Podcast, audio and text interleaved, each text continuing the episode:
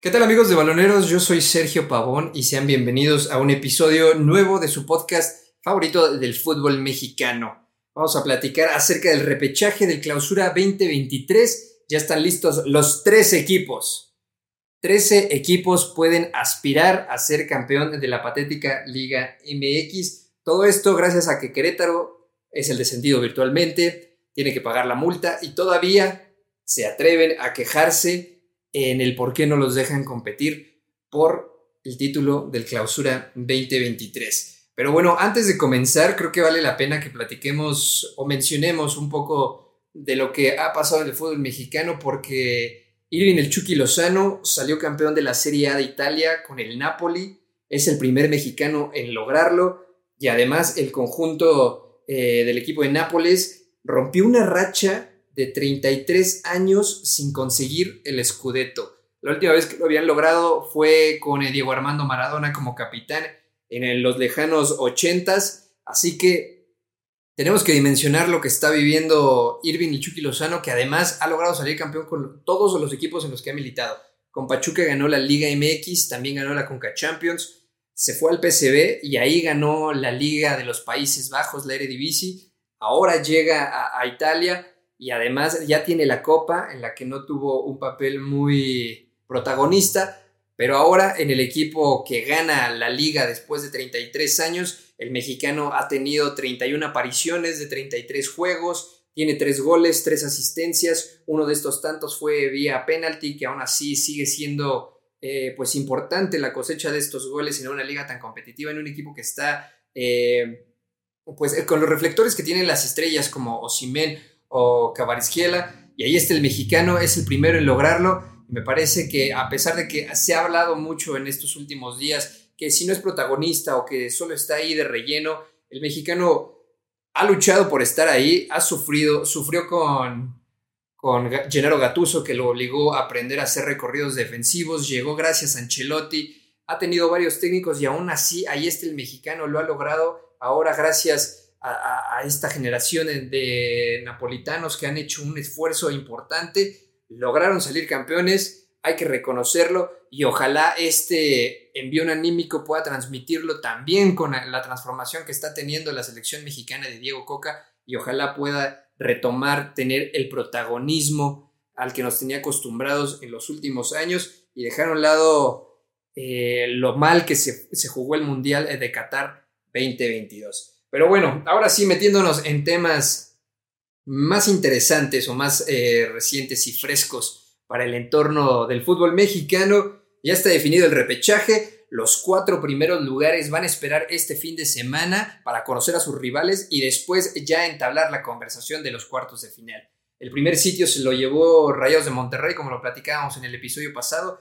Aunque no se presentaran, iban a ser el líder general. Llegaron a los 40 puntos en 17 jornadas. Lo sigue el Club América con 34 puntos en el sitio número 2. Y atrás de ellos viene el acérrimo rival. Las Chivas Rayadas del Guadalajara lograron tener una temporada magnífica. 34 puntos de la mano de Paunovic y están en el tercer sitio esperando rival. Cerrando estos cuatro que clasifican de manera directa, se encuentra también Toluca, 32 puntos y además con el arquero goleador de Tiago Volpi que se mandó un golazo eh, a Lopanenka en el último partido de penalti. Un gol chulísimo, precioso. Pero bueno, ahora sí, el primer partido arranca Cruz Azul en contra de Atlas. El lugar número 8 contra el número 9 se enfrentan en la cancha del Estadio Azteca con un Cruz Azul que cambió de técnico, que metió un cuerpo técnico interesante de la mano de gente que ya conoce la institución con la experiencia del Tuca Ferretti, que además sabe jugar liguillas, le gusta jugar liguillas y tiene toda la experiencia para poder manejar eh, este equipo que al parecer no es muy vasto, pero que tiene algunas cositas que pueden hacer ilusionarse a todos los aficionados de la máquina. Por el otro lado está Atlas, un equipo que sufrió bastante la llegada de Benjamín Mora. Por ahí hubo comentarios, eh, tal vez un pasado de tonos hacia el técnico que regresó eh, de la Liga de Malasia, me parece, o alguna de estas ligas exóticas y ahí está, logró meter a Atlas al repechaje. No cerraron tan mal la campaña, quedaron en el sitio 9, 21 puntos. Ojo que no van a tener a, Julio Furch. Y ahí está la diferencia que puede eh, marcar el equipo de los zorros. lo bien que se pueda llegar a defender el equipo del Tuca Ferretti, que sabemos que es su especialidad, pero que aún así no es su fuerte y no ha sido su fuerte a lo largo de que tomó la dirección eh, de la máquina. Este es el partido más reñido, es el partido en el que se espera que Cruz Azul salga a proponer el encuentro, que logre manipular eh, el balón a su antojo y con un gol echarse para atrás, resistir el partido y algo a lo que nos tiene acostumbrados el Tuca Ferretti. Como lo comentaba, tienen la baja de Julio Furch eh, los de Jalisco, pero tienen a un Quiñones que está, se quedó muy cerca de, de ser campeón de goleo junto con Henry Martín. Falló muchas en el último partido, va a ser el responsable de todo lo que se genere el ataque de la mano de Osiel Herrera, pero atentos, que es un partido que pinta que va a ser fácil para Cruz Azul por las bajas, no tanto por el espectáculo de juego, pero vamos a ver en qué termina este resultado. El siguiente partido del día sábado, a las 7 eh, con 10 de la noche, Pachuca recibe a Santos Laguna. Y aquí está lo interesante porque Santos Laguna terminó el torneo en la tabla en el sitio número 13, 19 puntos en 17 jornadas. Me parece bastante triste, patético y lamentable que un equipo que no, no lo logró por méritos deportivos entre por, eh, por la vía de la mesa. Porque Querétaro era el equipo que había logrado entrar a, a la liguilla. Los 12 terminaban eh, con Atlético de San Luis con 12 puntos Ahí cerraban con, 12, con 19 puntos, perdón, en el sitio número 12. Ahí era donde terminaba este, pues este grupo selecto de, de equipos que podrían pelear por el título a través del repechaje y luego meterse ya a la liguilla. Querétaro, al ser el equipo con el peor porcentual, con el peor cociente en la tabla de, de descenso, que no existe en la Liga MX, tenía que descender para esta temporada. Pero como ya sabemos cómo se maneja el juega limpio, siente tu liga MX, los Gallos Blancos del Querétaro por reglamento no pueden entrar al repechaje por este tema del descenso. En el torneo anterior, en el Apertura 2022, los Gallos Blancos del Querétaro hicieron únicamente 17 puntos. O sea, estamos hablando de un punto por partido. Para el Clausura 2023, los gallos blancos hicieron un total un total de 20 puntos, 29 puntos en 34 partidos. Y todavía Mauro Gerg, entrenador del Querétaro, salió a dar una entrevista en la que se quejaba de la injusticia que estaba sufriendo el Querétaro para poder participar en la repesca y después por el título del Clausura 2023. Me parece bastante sinvergüenza que un técnico del fútbol mexicano, sabiendo la situación en la que se encuentra su equipo, que además vienen de una vergüenza monumental en el torneo anterior con una con, unas escenas de violencia bastante, bastante asquerosas, repugnantes en contra de Atlas, que son los dos equipos que a mi gusto deberían de seguir eh, suspendidas las aficiones y que ahora cuando no te ganas algo deportivamente tengas el descaro de quejarte y decir que deberías tener ese derecho, parece que desde ahí estamos bastante mal. Querétaro no puede aspirar a ser campeón de la Liga MX cuando en el descenso deberían de estar pensando más en cómo le van a hacer para subir a la primera división nuevamente. En la Liga MX eso no pasa. En la Liga MX, Gallos Blancos del Querétaro, Cholos de Tijuana, y Mazatlán FC van a pagar la multa para quedarse un torneo, bueno, un año futbolístico más en la primera división. Es por eso que entra Santos Laguna con 19 puntos y en el sitio número 13 a pelear por el título de la Liga MX. Lo hace contra Tuzos de Pachuca que tiene 31 puntos. Estamos hablando de una diferencia abismal, tanto en calidad de futbolistas, en estilo de juego, en diferencia de puntos. Y aún así, un equipo que no debería de estar pensando en ser campeón, sino en cómo revertir la situación el próximo torneo, van a poder aspirar a ser campeones. Queda muy poco por decirlo aquí. Pachuca parte como favorito, tiene futbolistas de selección mexicana que tienen proyección en Europa, como es el caso de, Luis Chávez, eh, referente ya para, para el Tri, y van a recibir a un equipo que está desmoronándose desde la salida de Almada, ahora lo van a enfrentar como técnico rival. Es el partido más fácil que, posiblemente tenga, tenga, cualquiera de los rivales de, estos equipos. Y pues ahí está el partido, empieza a las 7.10 de la noche por la señal de Fox Sports y Claro Sports. Mi recomendación, véanlo por YouTube, por YouTube de Claro Sports. Tiene menos comerciales y pues no es Fox Sports.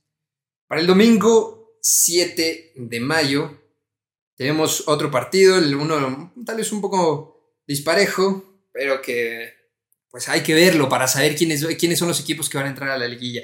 León recibe a San Luis en un partido que además viene calientito por lo que acaba de hacer León en la Conca Champions. Eliminaron a los Tigres y Cota siendo pues figura ya al final del partido, metiéndose en polémicas con Nahuel Guzmán que es un eh, ya referente de, los problemas que se pueden dar con el arquero argentino. León ganó bastante bien. Echaron a uno de los favoritos tanto de la Liga MX como de la Conca Champions. Van a pelear contra el LAFC de Carlos Vela por ver quién va al Mundial de Clubes. Pero ahora León viene con ese golpe anímico bastante importante en un partido bueno, con buenos goles, con buen fútbol.